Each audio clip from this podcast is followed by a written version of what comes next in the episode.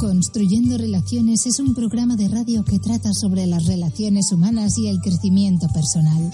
Se emite en directo en Barcelona o escúchanos online a través de nuestra web construyendorelaciones.com.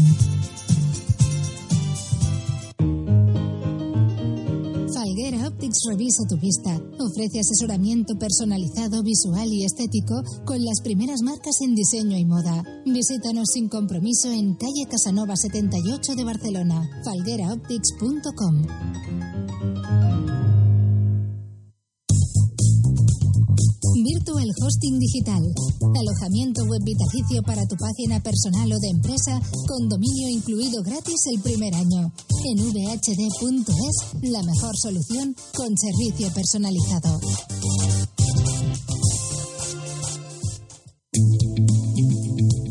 Lea elmundofinanciero.com. 70 años ofreciendo la información económica y financiera más solvente.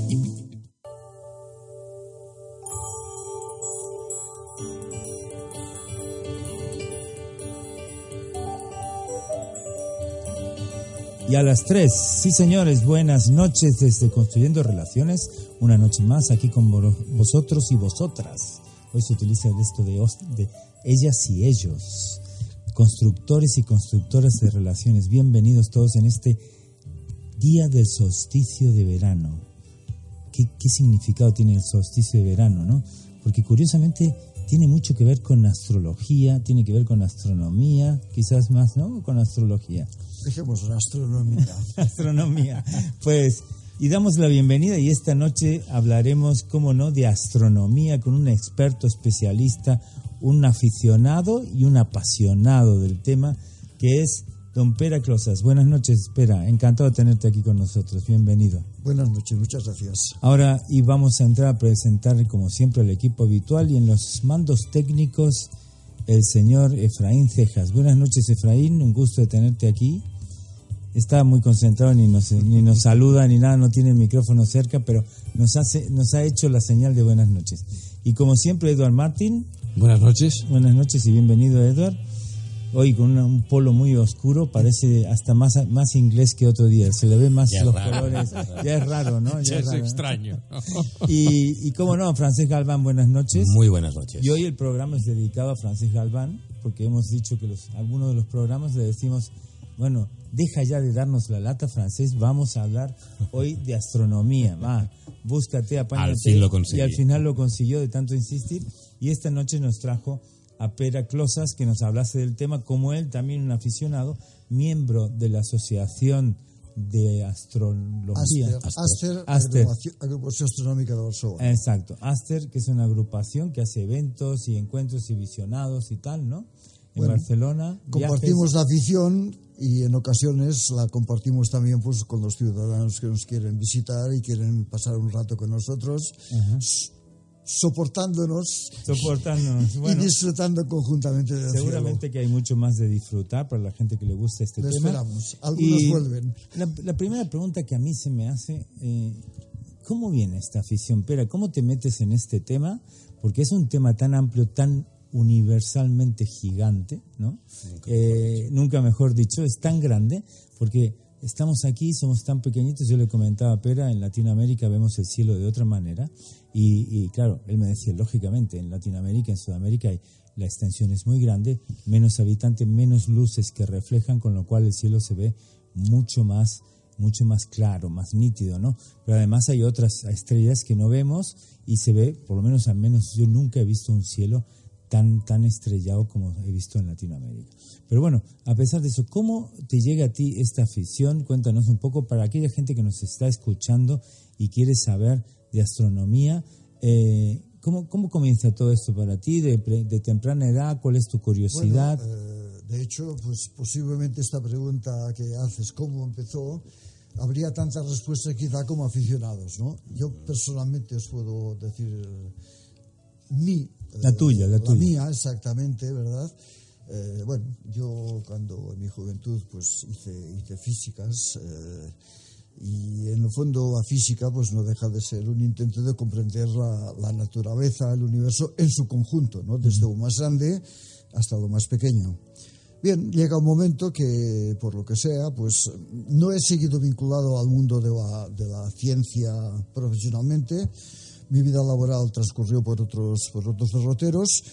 Mm, Los primeros años sí que di clases, después lo dejé, pero mantienes un cierto interés y si miramos un poco incluso la historia de la ciencia a partir del siglo XVI, XVII hacia nosotros, es innegable que la que fue el, soporte de toda sobre la cual se basó la construcción científica posterior fue la astronomía.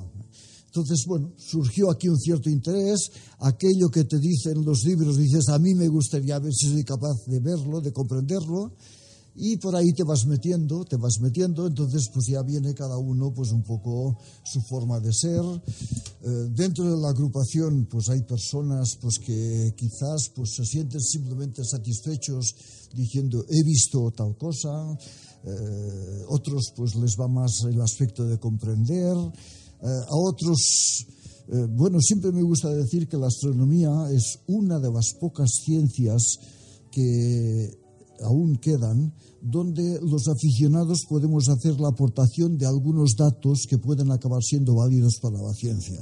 Ajá, Hay ciertos campos concretos donde los aficionados hacemos algunas observaciones, las reportamos, se guardan en determinadas bases de datos. Hoy día a nivel mundial, Internet ha cambiado completamente la afición y quizá por se comunica más rápido, ¿no? Se comunica más rápido eh, y entonces hoy día es posible pues esto. Entonces hay gente que este decir yo hago mi pequeña aportación pues no le dará ninguna significación. Por contra, otras personas pues consideran que tiene más interés esto que el disfrutar un día pues viendo alguna cosa. En fin. Es cierto que hay, hay, planetas que han sido descubiertos casi por aficionados, ¿no? O, o cosas así. Eh, ¿Es cierto esto? O? A ver, planetas en el sentido de planetas. O estrellas eh, o. A ver, eh, hoy día, eh, hace un momento lo comentábamos con Francesc, hoy día sabemos que el Sol no es el único astro, la única estrella que tiene planetas a su alrededor. Hoy día, desde hace no más de 20 años, conocemos de orden de, 20, de unos eh, 3.500 en este momento planetas que están dando vueltas alrededor de otras estrellas distintas del Sol descubrimientos propiamente por aficionados en este campo hay pocos. ¿Por qué? Porque requieren unos medios, requieren unas... ¿eh? Pero en cambio lo que sí hay es la recogida de, de datos. Por ejemplo, hay ciertos planetas que se producen tránsitos. Un tránsito es cuando un planeta que da vueltas a su estrella pasa por delante de la estrella, por tanto se produce una pequeñísima caída de luz de la luz que nos viene de la estrella. Para compararlo, casi sería como un farol de la calle que, que, que ilumina y una mosca que pasa por delante. Ya, ya. y, que tú lo ves, esto? y que tú lo ves a miles de kilómetros con un telescopio y te das cuenta que está pasando la ¿Eh? mosca. Entonces, hay aficionados que esto hoy día son capaces de registrarlo y los tiempos exactos en que esto pasa tienen gran interés porque solo así se puede percibir la regularidad. ¿eh? Entonces, hay en este momento bases de datos de tránsitos que se alimentan tanto de datos aportados por profesionales como por datos aportados por aficionados, podríamos decir, competentes, avanzados. No todos, Muy bien. ¿eh? Una pregunta, una pregunta y le cedo la palabra a mis amigos que, que siempre, seguramente más de una vez la habrás, eh, te la habrán preguntado. ¿Qué piensas de la astronomía con la astrología? ¿no? Bueno, porque hay mucha gente que está y vemos que está apasionada por este tema, ¿no? Eh, famosos que ha habido en el mundo y actualmente lo hay. ¿Cuál es tu, cuál es tu como experto en, en un tema soy, o como conocido, bueno, como aficionado? Yo soy muy escéptico en que las posiciones de los astros puedan tener influencia sobre nuestra forma de ser. No creo en ello en plan un poco de broma, comentaba antes que quizás una de las malas suertes que he tenido es que no he sido capaz de decir con toda la seriedad del mundo ¿Qué? que como Saturno ahora lo tenemos a la vista, la semana que viene usted será propicio en los amores y en el trabajo. Yeah. Si esto lo supiera decir sin que se me escapara la sonrisa, Quizás. Entonces, quizás. Quizás creerías, ¿no? No, eh, oh. quizás ganaría más dinero. quizás ganaría. Lamentablemente no soy capaz de hacerlo. Bueno, naturalmente. No, no a ver, no hay. Primero, mm, la ciencia como tal no es capaz de encontrar ninguna de las influencias que pueden tener, hoy ya sabemos que hay la influencia gravitatoria, sabemos que hay influencia electromagnética, no hay ninguna explicación racional de que algo que pasa a muchos kilómetros pudiera tener esta significación. Segundo, por una serie de razones, eh, incluso la astrología se le podría criticar, pues que está absoluta. O sea, por ejemplo, ahora decimos el signo que, decimos que tienen las personas nacidos eh, en este momento, que creo recordar que deben ser los de cáncer, es que en este momento, oiga, el sol no está en cáncer por una serie de razones que han pasado desde que se instruyeron esta asociación meses con los signos astrológicos. Por tanto, yo pues eh, les diré simplemente que no creo en ello, que no creo que haya razones para creer pero a ver las hay. bueno, a veces, quién sigue sabe, habiendo gente que sigue creyendo, pues me parece muy bien. Muy bien, Pera, gracias. Gracias. Pasamos la pregunta a Edward, a ver qué, qué, opiniones tiene sobre todo este mundo fantástico de la astronomía. Pues aprovechando que tenemos la suerte de tener a Pera hoy aquí, eh, recuerdo la primera vez que me planteé eh, mirar al cielo con una cierta... Eh, un esbozo de sonrisa y preguntándome qué, qué habría más allá eh, de lo que cuentan los libros, ¿no? Si hay más allá de lo que sabemos cuerpos celestes, estrellas, galaxias, etc. Y de alguna manera quería preguntarte específicamente a qué época se remonta los, los primeros datos fehacientes que se tienen de empezar a preocuparse por eh, hablar de constelaciones, grupos de estrellas, cuerpos celestes, etcétera. No es fácil responder, pero lo intentaremos. lo que es innegable es que los nombres que tenemos asignados hoy a los objetos astronómicos, la inmensa mayoría corresponden a la cultura griega. También es cierto que hay suficientes indicios como para saber que culturas anteriores, en particular la cultura egipcia y la cultura mesopotámica, tuvieron sus conocimientos astronómicos.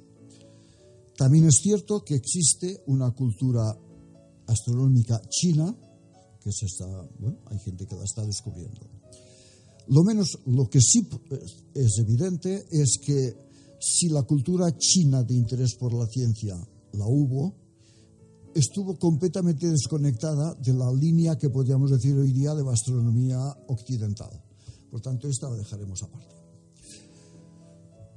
En cuanto a la astronomía mesopotámica, eh, posiblemente tuvo una influencia mucho más grande de lo que tradicionalmente se ha dicho en la cultura eh, astronómica griega. Incluso hay muchos signos que se justifican más fácilmente en un entorno mesopotámico que en un entorno eh, griego.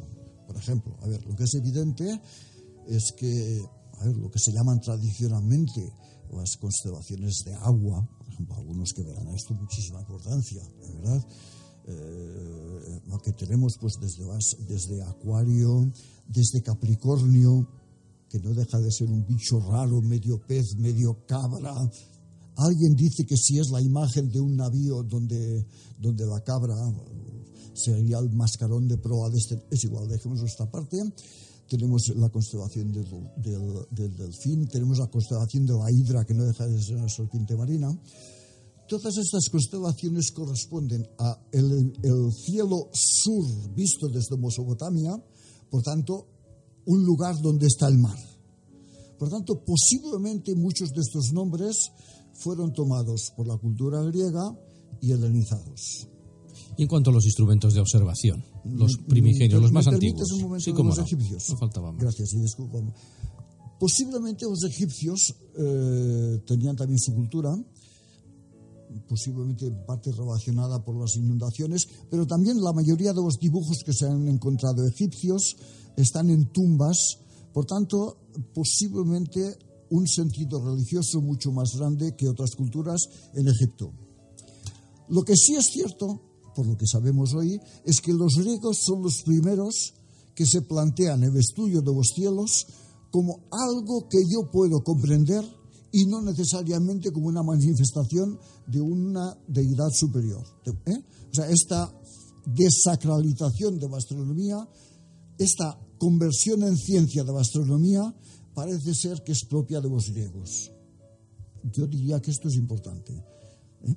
Y si nos ponemos poéticos, ¿eh? nos vamos a la playa de Barcelona, miramos el mar y decimos, al otro lado del mar estaban aquellos que empezaron a pensar. ¿eh?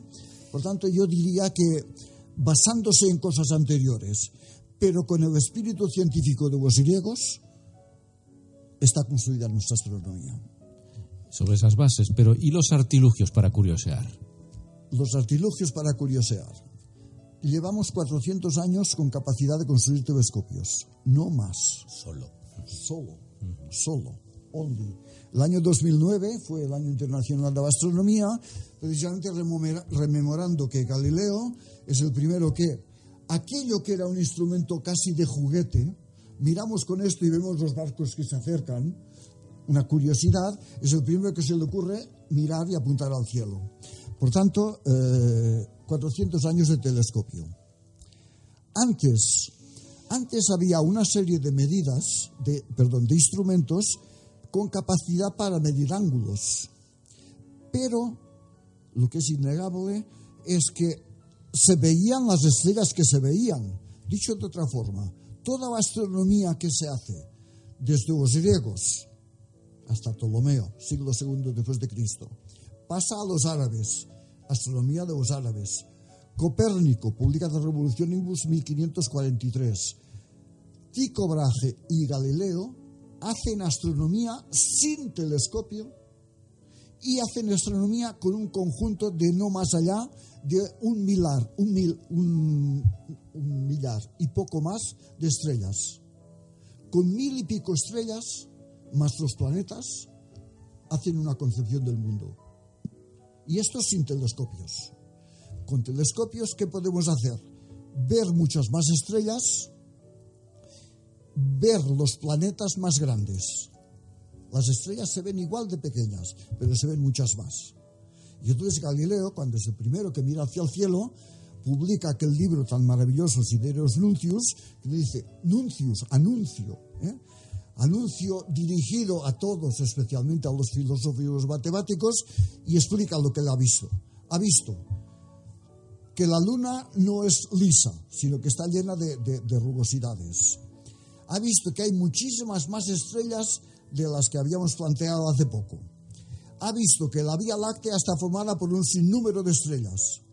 Y ha visto sobre todo que hay cuatro lunas que dan vueltas alrededor de Júpiter y que él resuelve, aquí quiere ganar puntos, que a partir de este momento se le llamarán lunas de Médicis porque tenía ganas de volver a, Florencia y a ver si los Médicis le hacían un lugar. ¿Eh? Quería vender bien, pero era buen vendedor. Sí, era buen vendedor, era buen vendedor. Francés, ¿qué tienes tú para...? Hablando de estrellas, ¿es verdad ese rumor que se dice? Una, una sencillita ¿eh? y luego otra más complicada. ¿Es verdad eso que se dice que hay más estrellas en el universo que granos de arena en las playas de toda esta Tierra? Posiblemente. O sea, imaginaros, ¿eh? Coger un, iros a la playa, coger un grano de arena Imaginaros todos los que hay en esa tierra, en esa playa, imaginaros todas las playas que hay en la tierra y pensar que pueden llegar a haber más estrellas que esos granos de arena. Eh, en los números nos perdemos, ¿verdad? En los números nos perdemos. En este momento hay un proyecto, que es el proyecto Gaia, que intenta cartografiar. Cartografiar significa obtener las medidas de posición y las medidas de distancia y las medidas de movimiento propio porque se mueven algo, muy poco, pero se mueven de mil millones de estrellas. Mil millones de estrellas. Y esto es aproximadamente del orden de un 1% de nuestra galaxia. Y hay miles de galaxias como la nuestra.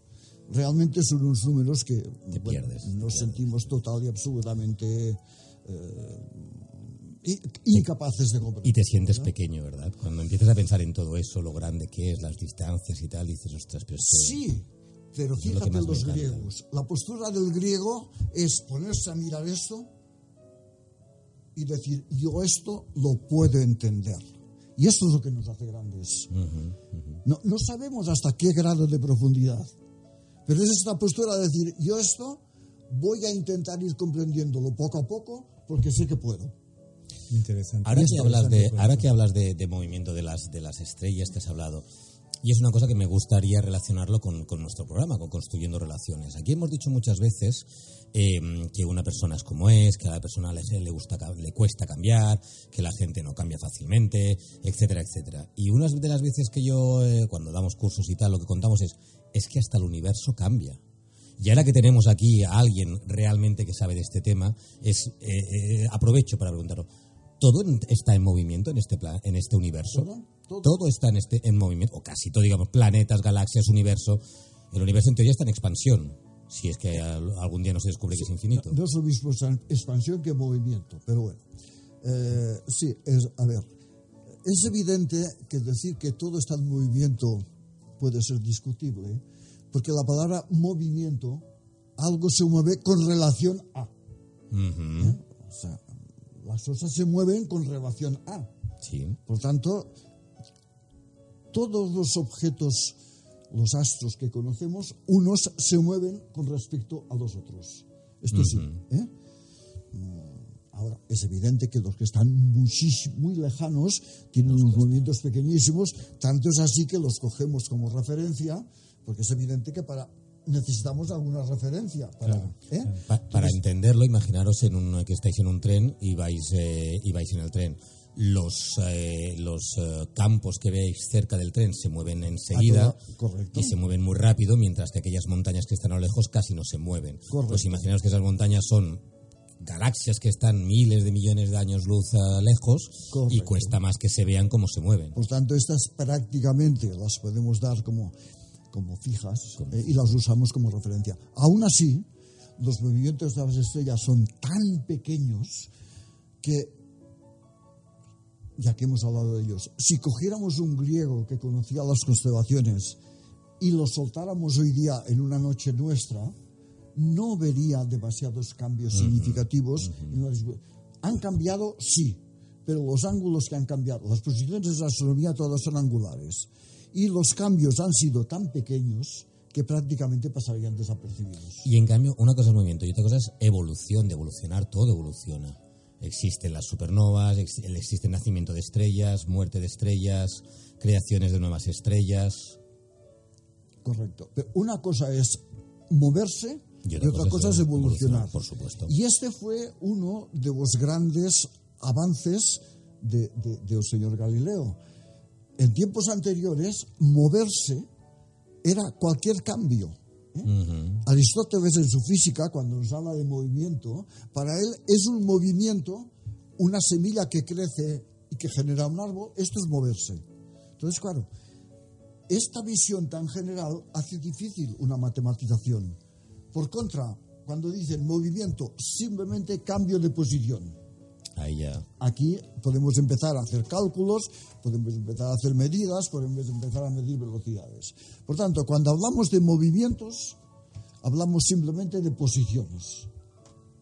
Y si hablamos de evolución, Y cuando hablamos de evolución, hablamos de lo que sea, de cambios. La astronomía es astronomía de posición, que se dice, o sea, que se preocupa únicamente de medir cambios de posición de las estrellas hasta principios del siglo XIX. Hasta principios del siglo XIX, la astronomía es incapaz de preguntarse qué son las estrellas. Qué Solo es capaz de decir dónde están y Pero cómo ¿qué se mueven. ¿Eh? ¿Qué A partir del siglo XIX, que somos capaces de inventar los espectros, básicamente, que somos incapaces, que somos capaces de inventar la fotografía, nace lo que se llama la astrofísica, que hoy día es una parte más importante o tan importante como la astronomía de posición. Que la astrofísica, ¿qué respuesta, qué pregunta pretende responder? ¿Qué son las estrellas? y de qué se componen. De que se componen, de dónde sale la energía, ¿Cómo nacen? ¿Cómo se crean? cómo se nacen, cómo se crean, sobre todo de dónde nace su energía. Ahí está. A ver, yo tengo setenta y tantos años, puedo decir que cuando yo nací no se sabía de dónde salía la... O sea, se tenían ideas, Sí, pero, pero, no el con- procedimiento claro, explicar de cómo a partir de hidrógeno se forma helio, Explícanos, explícanos un poco este proceso, brevemente, Bueno, para tener una idea. De hecho, la, básicamente, eh, todos sabemos, o sea, hoy día es- está admitido generalmente que el universo básicamente está formado por hidrógeno en su inmensa mayoría, helio en una pequeña proporción, veintitantos por ciento, y el resto miseria de elementos. Todos vosotros, muy poco, de orden de un uno o dos por ciento. Bueno, cada vez más porquerías, ¿eh? es suficientemente despacio como para que no nos afecte demasiado. ¿eh? Entonces, las estrellas simplemente lo que son es grandes fábricas donde a partir de cuatro átomos de hidrógeno se forma un átomo de helio, liberando una cantidad de energía. Como podemos hacer una estimación de la energía que nos llega del Sol, podemos decir, por ejemplo, que el Sol, pues, del orden de 600 billones de toneladas cada segundo, se convierte en hidrógeno en helio. Eso es mucho. Bueno, pues, pues lleva 5.000 billones de años así y tiene para otro tanto. ¿eh? Pero es igual. ¿eh? Lo, lo importante es esto, la comprensión de que a partir de hidrógeno se forma helio, esto genera energía y esto es la gran fuente de energía del universo. Yo quiero ir más allá. Por lo que tengo entendido, y me gustaría que me lo confirmaras, o me lo ratificaras o me lo cambiaras, para crear otros elementos como el carbono, que es el que nos da a nosotros la vida, se necesita una supernova. No, no necesariamente. Vale, eso es lo que me gusta. Disculpa. No, no, no, por supuesto, yo no soy, yo soy un profano. No tengo, no- ni- el- el no no, tengo así, ni idea a de, ver, de compa- de a ver. comparación. Cuando las estrellas Mueren. son más calientes que el Sol, que las hay, son capaces de átomos mm, de a partir del hidrógeno, perdón, a partir del helio, juntar varios helios para generar oxígeno o para generar carbono. Oxígeno, el número atómico es 8, por tanto son 4 helios a grandes líneas. ¿eh? Cuatro helios nos dan un oxígeno. Tres helios nos dan un carbono, número atómico 6 más atómica 12. Y lo que dice la ciencia hoy día es que hasta el hierro, que está más o menos en mitad de la tabla periódica, estos elementos, todos ellos se generan en el interior de estrellas. ¿eh? Por tanto, se van generando de forma continuada. Hasta el hierro. El hierro es el elemento, por decir así, de menor masa referida a la masa, de menor energía referida a la masa atómica. Por tanto, es un elemento estable. Todos los átomos del hidrógeno, del helio, del hierro en adelante, donde están la mayoría de los metales, donde están todos los elementos radiactivos, etcétera, estos sí que nacen en el momento que se produce una supernova. En el momento de la gran explosión hay un derroche tan grande de energía que una enorme cantidad de átomos se fusionan para dar átomos de masa más grande que el. ¿eh? Pero esto es solamente en el momento de la fusión, de la explosión de la supernova. Entonces esto, esa frase que ha tenido incluso, pues bueno, pues cierta cierta aceptación popular, es decir, esta idea somos polvo de estrellas, en el sentido de que los átomos que forman nuestros cuerpos, eh, en un momento determinado, eh, estuvieron en el corazón, el núcleo de alguna estrella, y los pocos elementos metálicos que tenemos también en nuestro cuerpo, más allá del hierro, son elementos que en un momento determinado se produjeron ciertamente en una explosión de supernova. Me encanta. Somos Pero, polvos de- pero, polvos. pero, pero hay que ir con cuidado. Una cosa es el proceso normal de generación de energía que puede llegar hasta el hierro y otra cosa es el, proceso extraordinario de explosión de supernova que es el que produce del hierro en adelante dentro de la tabla periódica. Ha habido ya algunos momentos bellísimos. Cuando has dicho, evocando a los griegos, eh, yo esto lo puedo entender. Ya, yo ya eh, casi es- escuchaba, fantaseaba escuchando una música de Evangelis maravillosa también, de un, maestro griego, y estaba pensando en eso, ¿no? en esas gestas de la humanidad, de la comprensión. Y creo que la audiencia agradecerá algunos datos concretos, sobre todo eh, cuando eh, alguien haya tenido la suerte de contemplar no solo en plena naturaleza, como es mi caso, en el norte de Escocia, la aurora boreal hace muchos años, sino, por ejemplo, una lluvia de estrellas o bien eh, cuando la prensa, los medios de comunicación recogen algo que ha supuesto cuando se ha producido un hito en distintos momentos de la humanidad, que es la visión de un cometa. Parece que es algo maravilloso y son unos conceptos que yo creo que la audiencia agradecería, sobre todo el tema de algo que nos es más, más, más cercano, como esas lluvias de estrellas o las estrellas fugaces, cuando las captamos. Tenemos la suerte de que ese momento bellísimo hace que captemos algo. Dentro de poco tendremos... eh, Dentro de poco hablamos porque viene ahora la pausa publicitaria, que tenemos un tema al tema y así y así luego le, le respondes la pregunta eh, que ha hecho Eduardo, que es como siempre súper interesante. Y esta noche escuchamos, eh, Efraín, ¿qué vamos a escuchar esta noche de tema? Muy buenos días, audiencia. Muy Sí, de bueno, días no, de noches puede ser. Muy buenas no ha dormido anoche y se acaba de levantar. Pasé de largo. Por pasó de largo, por eso dice buenos días. No. Venga, eh, Efraín, Bueno, muy buenas noches. Eh, el día de hoy vamos a escuchar Astronomía Razonable, una, una canción del grupo del último de la fila, el grupo barcelonés. Eh, bueno, es, es una canción y un álbum sacado en el 1993, así que ya que estamos hablando de astronomía y de todo esto, pongamos algo acorde, ¿no? Así muy bien, lo escuchemos antes la publicidad. Gracias, Efraín. Falguera Optics revisa tu vista. Ofrece asesoramiento personalizado, visual y estético con las primeras marcas en diseño y moda. Visítanos sin compromiso en calle Casanova 78 de Barcelona. falgueraoptics.com.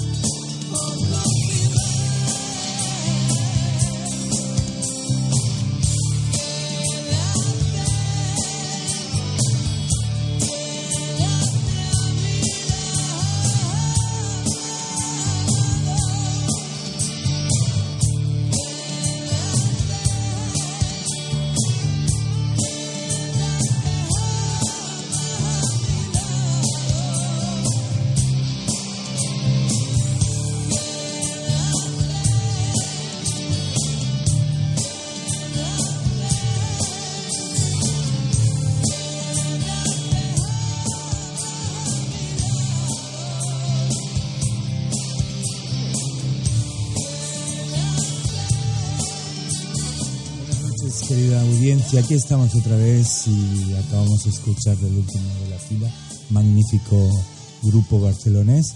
Y estamos aquí otra vez hablando de astronomía con Pera, que es un apasionado del tema, eh, una persona que, que disfruta hablando y escuchando y leyendo sobre esto, que es miembro de esta asociación Aster de Barcelona, eh, cual recomendamos para aquellos que tengan interés. Eh, y viene aquí a explicarnos y a contarnos tantas cosas que sabe que podríamos estar horas y horas hablando del tema. Y quedó la pregunta pendiente antes de la publicidad, para, para resumir, eh, era sobre...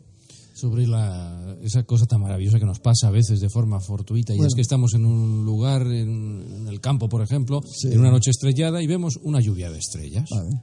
Es, es- bonito, hay momentos que el espectáculo es bonito, es, ¿eh? en un determinado momento fue, fue de temor, ¿eh? hay que reconocerlo. ¿eh? Eh, si, si van nunca al norte de Francia, en Sisheim, hay un lugar que se muestra un meteorito que se sabe que cayó en un momento determinado, se vio caer, cayó en pleno mediodía en, en la ciudad, se informó al, goberna- al, al emperador Maximiliano, el padre de Felipe el Hermoso de, de nuestra historia, la conclusión que tuvo el señor fue clarísima. Era un signo del cielo que había que matar franceses. Por tanto, vaya a hacer la guerra. ¿Eh? O sea, eh, afortunadamente, afortuna- eh, dramatizando o, exagerando un poco la historia es esta, ¿no? Bien, eh, también es cierto que hay un momento determinado que las lluvias de meteoritos pues, se interpretan como signo pues, de divino. De... Tanto es así que está documentado que a final del siglo XVIII la Academia Francesa resolvió no aceptar ningún informe que hablara de piedras caídas del cielo porque todas ellas pues tenían este componente pues no científico no afortunadamente hubo algunos científicos que plantearon lo contrario y hoy día pues por un lado es un espectáculo maravilloso lo podemos disfrutar a primeros de agosto eh, y una de ellas ¿eh? y por otro lado sabemos perfectamente pues que bueno su origen y aquí pues determinados astrónomos de finales del siglo XIX pues nos hicieron ver pues la asociación entre una lluvia de estrellas y un cometa que ha dejado pues ciertos restos en ¿eh? Pero Bueno, no son todo cometas, eh, no son todo um, restos de cometas. También hay algunos, algunas estrellas que mueren, bueno, hay no, no, algunas, las lluv- lo que llamamos tradicionalmente lluvias de estrellas las del 11, las de San Lorenzo, en particular las lágrimas de San Lorenzo, nombre, podríamos decir, popular, Perseidas, Perseidas. eh, nombre científico porque parecen provenir de la constelación de Perseo, estas todas están asociadas a que la Tierra pasa por un lugar donde un cometa ha dejado restos. Otra cosa es otros tipos de astros que también pueden tener variaciones. En particular, hay estrellas que son novas, nova, pues palabra latina que significa pues nova, no, no, o sea, no es nueva que aparezca, sino simplemente que allí había una estrella tan débil ¿eh? y pasa a un estadio, un incremento muy importante de su, de su luminosidad y pasa a ser visible. Esto es una nova. Y una supernova, pues, pues mucho más. ¿eh? Por tanto, también hay cambios a nivel de las estrellas. Algunos cambios en periodos muy cortos de tiempo, pero después hay también los cambios pues, que se tienen lugar pues, en términos días, meses, años, algunos siglos, cambio constante. Ahí está. Pero es completamente distinto evolución estelar de lluvias de lluvias. Volviendo al tema de la evolución, em, ¿es verdad eso de que la mayor o una gran parte de estas eh, estrellas que vemos, la luz de las estrellas que vemos, es solamente la luz, que es posible que la estrella ya no exista? Bueno, las estrellas muy lejanas posiblemente han evolucionado tanto que deben ser totalmente... O sea, a ver, las estrellas, estrellas, puntitos de luz Sí, sí. que vemos individualmente cualquier noche estrellada, sea desde ciudad, que se ven cuatro, Sí. sea desde un cielo oscuro, se pueden ver varios miles, todas ellas, las estrellas, los puntitos, son nuestro entorno más inmediato en la galaxia. Máximo de unos centenares de años luz. Ah, sí. Eh, Eso es todo lo que vemos. Lo que podemos ver individualmente como estrellas. Más allá no podemos ver individualmente. Otra cosa es con telescopios. ¿eh? A simple vista, todo lo que vemos es este entorno de unos pocos centenares, algunos a miles de años luz. Hay alguna excepción, que se ve alguna galaxia, Andrómeda, gente de buena vista, pero eh, a grandes líneas es nuestro entorno. Bueno, 100 años es nada, por tanto esto, la inmensa mayoría, son tal como los vemos. Con grandes telescopios se llega a ver galaxias que están a miles de millones de años luz. Posiblemente estas han evolucionado tanto que en este momento deben ser totalmente con la particularidad de que como son en este momento no lo sabremos hasta dentro de un montón de millones de, años. de millones Quiere de decir que no lo sabremos nunca. Cuéntanos un poco ese concepto de año luz. Bueno, año luz, solo dice su, su, su definición, es el espacio a que recorrido por la luz en un año. Sabemos la luz 300.000 kilómetros por segundo, por tanto son de orden de 9,4 por 10 elevado a la 12. O sea, kilómetros. como unos 10 billones O sea, con un- B, O sea, 9 y detrás le ponemos 12 ceros. 12 ceros. O sea, aquí- 9,4 billones de kilómetros recorridos en un año. O sea, cuando hablamos de cuatro años luz, que es la estrella más cercana, No llegamos por más. que- no, no, es que por eso, que, que- que a Sí, sí, ver, las llega. distancias es una cosa que es... Usain Bolt tampoco llega. los, eh, o sea, nos perdemos. eh, Claro, nos perdemos en estas distancias y es así.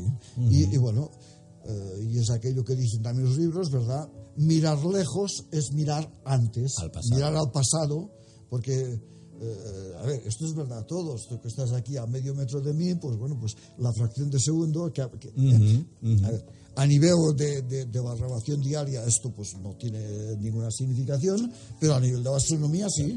El Sol, por ejemplo, que vemos es a 8 minutos más viejo de lo que... El sol es... Pues, 8 bueno, minutos, creo sea, que tengo entendido, ¿no? Si desaparece el sol de golpe, cosa imposible, tardaríamos ocho minutos en enterarnos.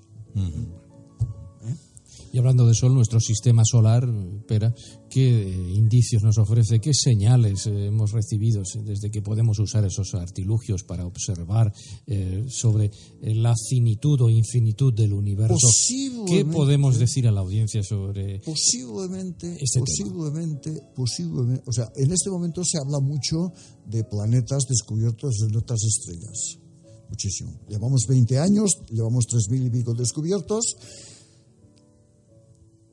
Estamos discutiendo si algunos tienen condiciones para vida o no. Me parece mm, hay un punto importante de especulación aquí, en el sentido de que no tenemos pruebas, pero es igual. O sea, es evidente que se puede especular, ¿no? Pero posiblemente una de las ventajas o una de las cosas importantes que ha traído el estudio de otros sistemas planetarios es que nos ha llevado a una bastante mejor comprensión de lo que es el sistema nuestro. Mm, Parece ser que hoy día, que, o sea, hasta hace 20 años, la inmensa mayoría de los astrónomos consideraban que los planetas están donde están, se formaron aquí, en el momento de la generación, y, y bueno, iban tirando. ¿eh? Siempre ha habido la discusión de estable a muy largo término el sistema solar. No es demostrable, pero podemos pensar que sí. ¿eh? Eh, hoy día, con, con la cantidad de exoplanetas que hemos descubierto, muchos de ellos radicalmente distintos del nuestro, tanto es así que estamos empezando a pensar que a lo mejor el que es un poco rarillo es el nuestro. Porque es muy distinto de la mayoría que hemos descubierto. Ese ¿no? pequeño, mo- ese pequeño, pequeño punto azul, ¿no? Y entonces, decía- no, el sistema como conjunto, Ya, ya, ya, no, no ya la Tierra, ¿no? Entonces hoy día se postulan pues una serie de, de- de- de grandes migraciones que hubo alejarse o acercarse los planetas para justificar como los vemos ahora. Eh, lo que es hoy día todo el mundo da por sabido es que posiblemente en los primeros estadios de la Tierra no hubo agua, lo cual quiere decir que el agua es una aportación posterior en un momento determinado se postularon los cometas. Hoy día parece ser que predomina la hipótesis de asteroides acuosos que impactaron en el primer momento.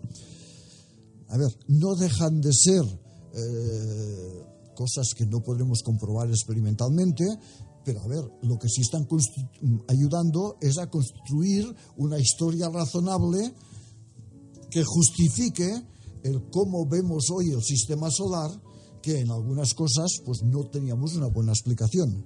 Y todo esto con una explosión, un Big Bang, Bueno, el Big Bang, como comienzo. pero no del sistema solar. El- El Big Bang se postula como inicio de universo.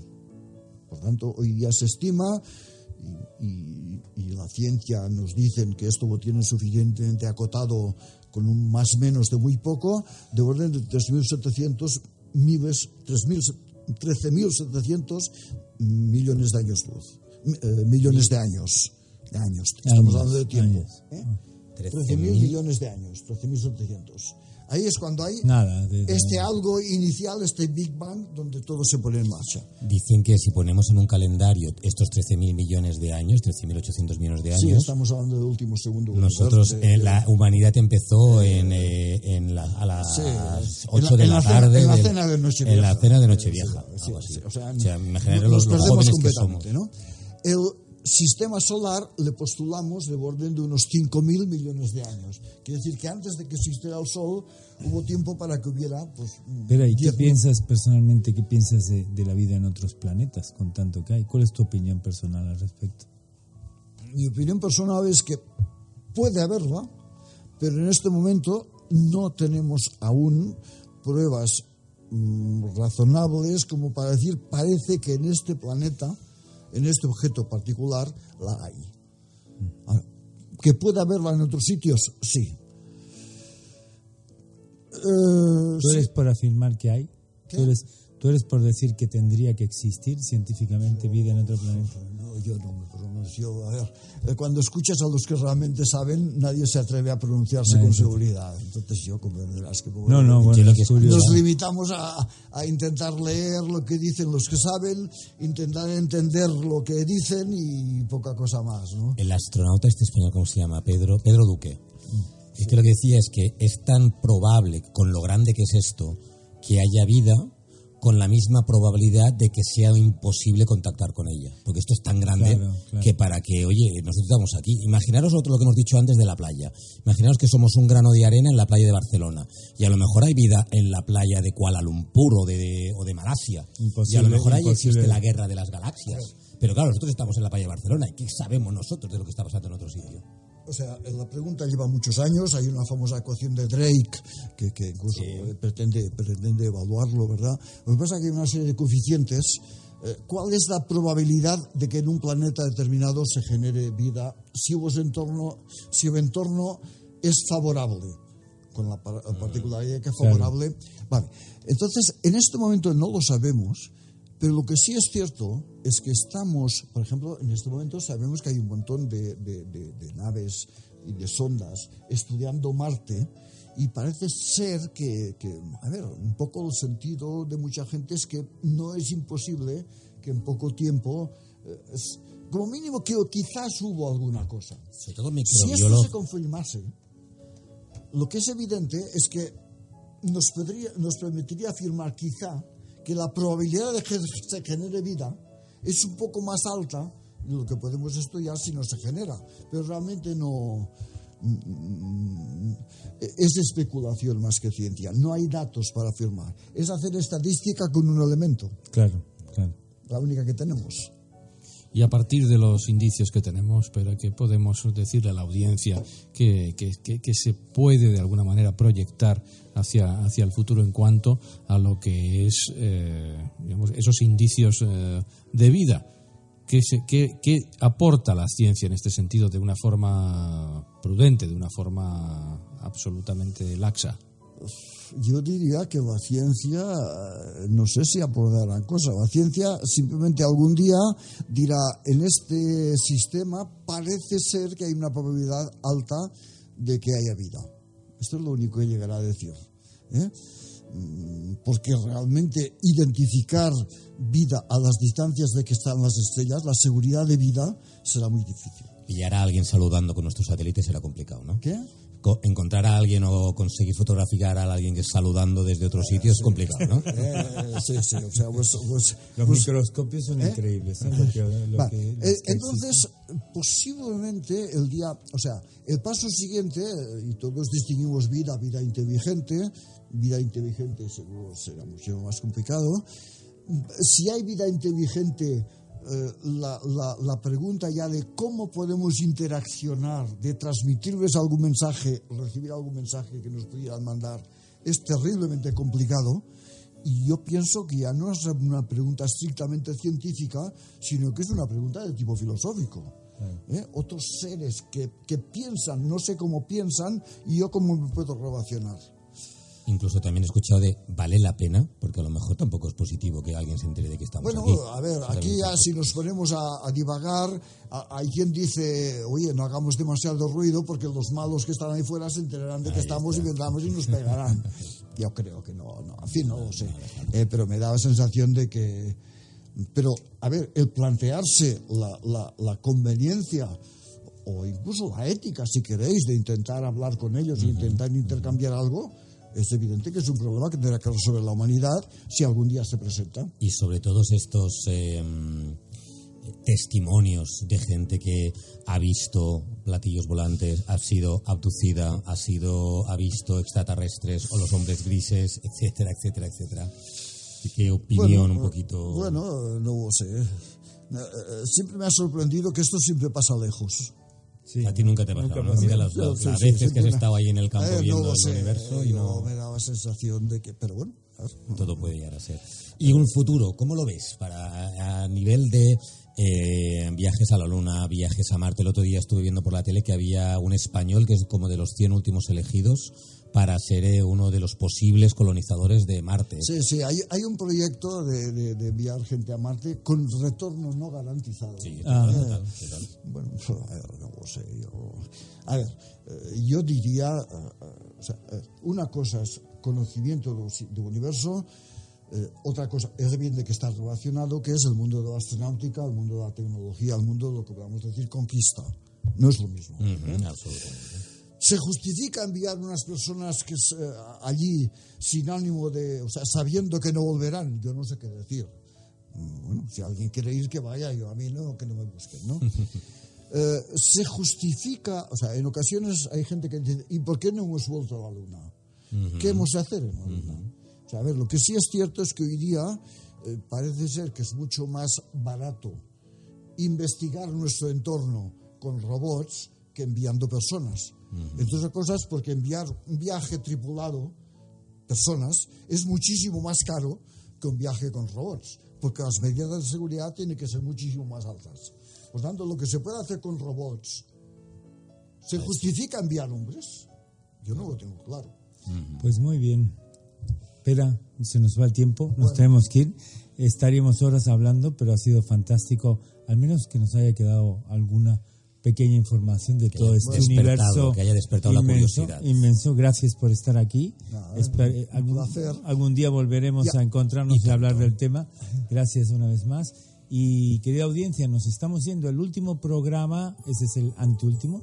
El próximo es el último de esta temporada Penúltimo. el penúltimo. El penúltimo es este hoy, el último es la próxima semana. Ya estaremos los tres despidiéndonos, solo los tres, para todos vosotros y vosotras. y bien, nos vemos dentro de pocos días eh, la- con el tema de la despedida. Y nos podéis encontrar y seguir durante todo el verano, naturalmente, escuchando algunos podcasts de nuestros programas y recibiendo las noticias en www.construyendorelaciones.com. Y le dejo, como siempre, las palabras finales a mi compañero Eduardo.